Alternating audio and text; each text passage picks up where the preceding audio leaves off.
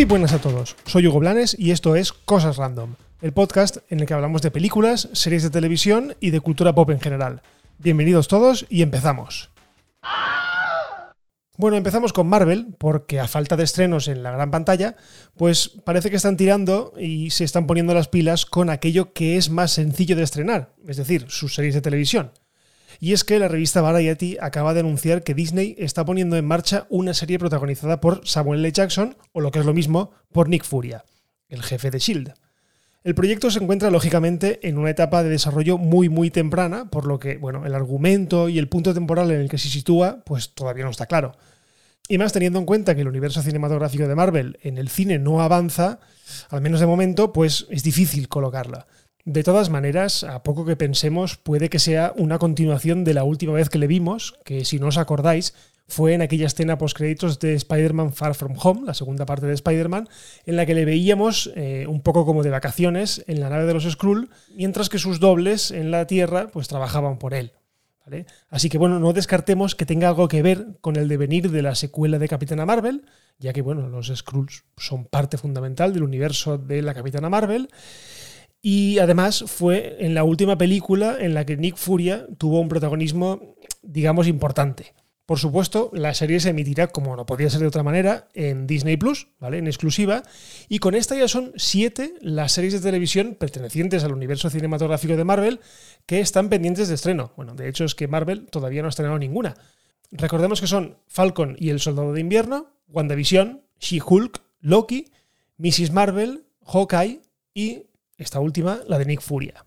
Y por cierto, otro dato interesante es que esta serie no será la primera vez que veamos a Nick Furia en la televisión, ya que participó en un par de episodios, creo que recordar que fueron dos, sí, de una serie que en un principio se las prometía muy, muy, muy felices, conectando muchísimo con el universo de Marvel, pero que después, bueno, ha pasado eh, con más pena ni gloria. Eso sí, ha durado siete temporadas, pero eh, apenas ha tenido conexión con las películas. Estoy hablando, como no, de Agentes de Shield, que es una serie que tras siete temporadas, pues no sé si ha terminado ya o está a punto de terminar, no lo sé. Pero yo la dejé creo que en la quinta porque ya, bueno, me pareció un poco insoportable. Aún así, bueno, está bien saber que Nick Fury ya apareció allí, pero esta vez va a ser una serie puramente centrada en él y imagino que en su nueva labor como líder de algo. Y seguimos con Disney, aunque esta le viene un poco de rebote de Fox, porque el rodaje de Avatar 2 ya ha terminado. Según ha asegurado el director James Cameron en una entrevista con el mismísimo Arnold Schwarzenegger, la primera secuela se encuentra rodada al 100% y la tercera parte se encuentra ahora mismo al 95%. Sin duda es una buena noticia porque el desarrollo de las secuelas de Avatar está siendo más largo que el embarazo de una elefanta. Y sí, aunque yo despotrique muchísimo de Avatar, eh, voy a ser el primero en la cola para ver la secuela, aunque esto no me impide decir que ha pasado demasiado tiempo y que el hype, bueno, yo creo que, al menos en mi caso, es absolutamente inexistente por mucho que se empeñe Cameron.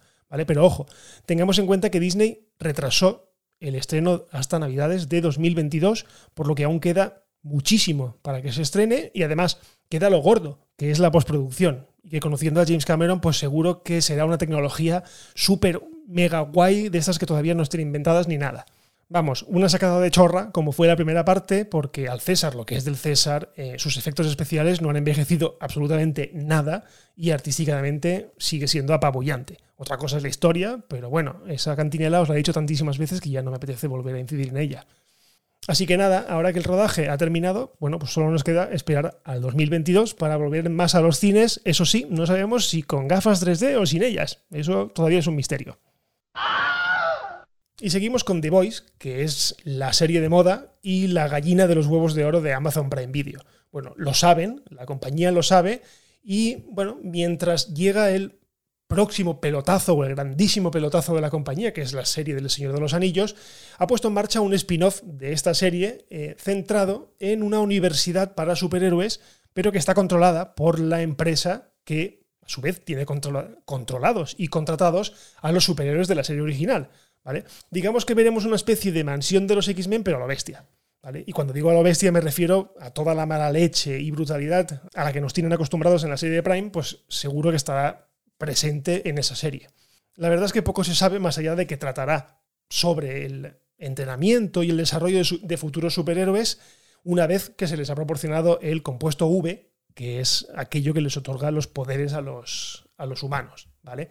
Pero vamos, lo que os he dicho, si mezclamos lo brutos que son en The Voice con adolescentes en edad universitaria, pues de ahí solo puede salir algo completamente loco, ¿vale? En fin, a mí me parece una buenísima idea que exprima un poquito el fenómeno, al fin y al cabo, exprimirlo con cabeza pues tiene sentido y a mí ver una precuela o ver de dónde salen todos estos héroes, la verdad es que me parece súper interesante porque actualmente, bueno, en la serie los héroes nos los han presentado ya y punto, ¿vale? Van apareciendo poco a poco, pero no sabemos de dónde salen, no sabemos qué fue lo que los creó, quién los creó, bueno, quién sí, pero no sabemos cómo los crearon o, por ejemplo, cómo los han entrenado. Así que a mí ver una precuela en forma de, esto, de lo que os he dicho, de escuela para superhéroes, me parece una fantástica idea y una manera de bueno, seguir ampliando el universo de esta serie que, si se lo ocurran, la verdad es que es riquísimo.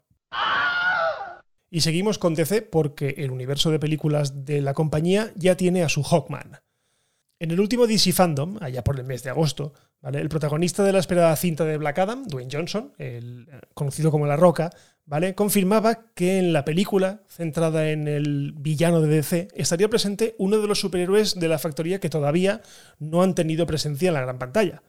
Se trata de Hawkman, eh, o como lo conocemos en España, el hombre halcón, uno de los héroes míticos de la compañía, y que estará interpretado por Aldis Hodge, un actor, la verdad es que no muy conocido, al menos por mí, pero que podemos ver en películas como Figuras Ocultas o el reciente El Hombre Invisible.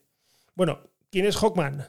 Bueno, pues Hawkman es un superhéroe, digamos, mitológico que puede volar y lo que es más importante, tiene la capacidad de reencarnarse.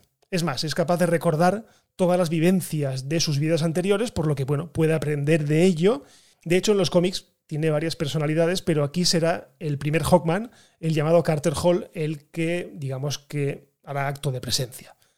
En televisión también ha tenido varias apariciones en series como The Flash o Legends of Tomorrow, pero la verdad es que allí se veía bastante ridículo. Que si queréis que os diga la verdad, eh, a mí el hombre halcón siempre me ha parecido, no sé, un superhéroe un poco raro.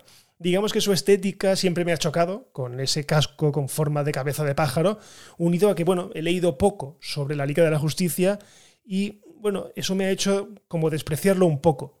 Pero bueno, también es verdad que es que no lo conozco. Aún así, por lo que he leído, es un héroe fundamental dentro de la mitología de DC y es necesario que de una vez por todas, bueno, pues aparezca.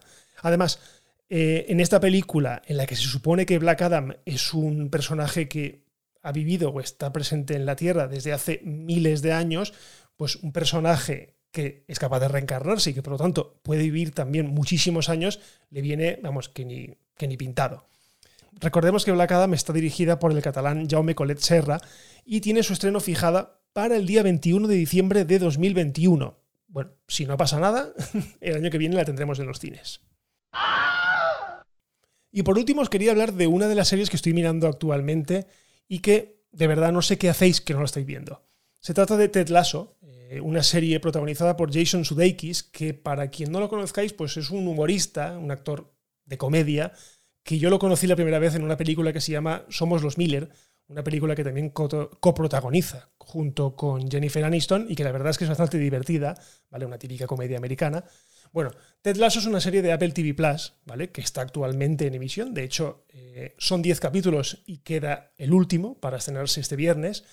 Y no sé cómo explicaroslo. Es una serie con tan buen rollo y con tan es que no sé, no, sé cómo explicaroslo. Eh, es una serie sobre un entrenador de fútbol americano, ¿vale? Que ficha por un equipo de la Premier, un equipo, de la Premier League de fútbol europeo, de fútbol normal, del que conocemos aquí, ¿vale? Esto digamos que es solamente la excusa para presentarnos a una persona que se llama Ted Lasso y que es tremendamente optimista y capaz de de sacar lo mejor de todo el mundo, de todas las personas. ¿vale? Yo no os cuento nada más, pero solo os digo que tras cada capítulo eh, se me queda un regusto y se me queda un buen rollo encima que de verdad hacía muchísimo tiempo que no sentía algo después de ver cada capítulo de una, de una serie de televisión. Ya os digo, Ted Lasso en Apple TV Plus vale muchísimo, muchísimo la pena. Además es cortita, son, lo que os he dicho, 10 episodios de 30 minutos, se ve rápido y, y es muy buen rollera, muchísimo. Bueno, y hasta aquí un nuevo episodio de Cosas Random. Muchas gracias por escuchar y ya sabéis, si os ha gustado, pues lo de siempre. Compartid este podcast, dejad valoraciones si la plataforma os lo permite y todo esto, ¿vale? Por lo demás, lo dejamos aquí y nos escuchamos en el próximo episodio. Un abrazo y adiós.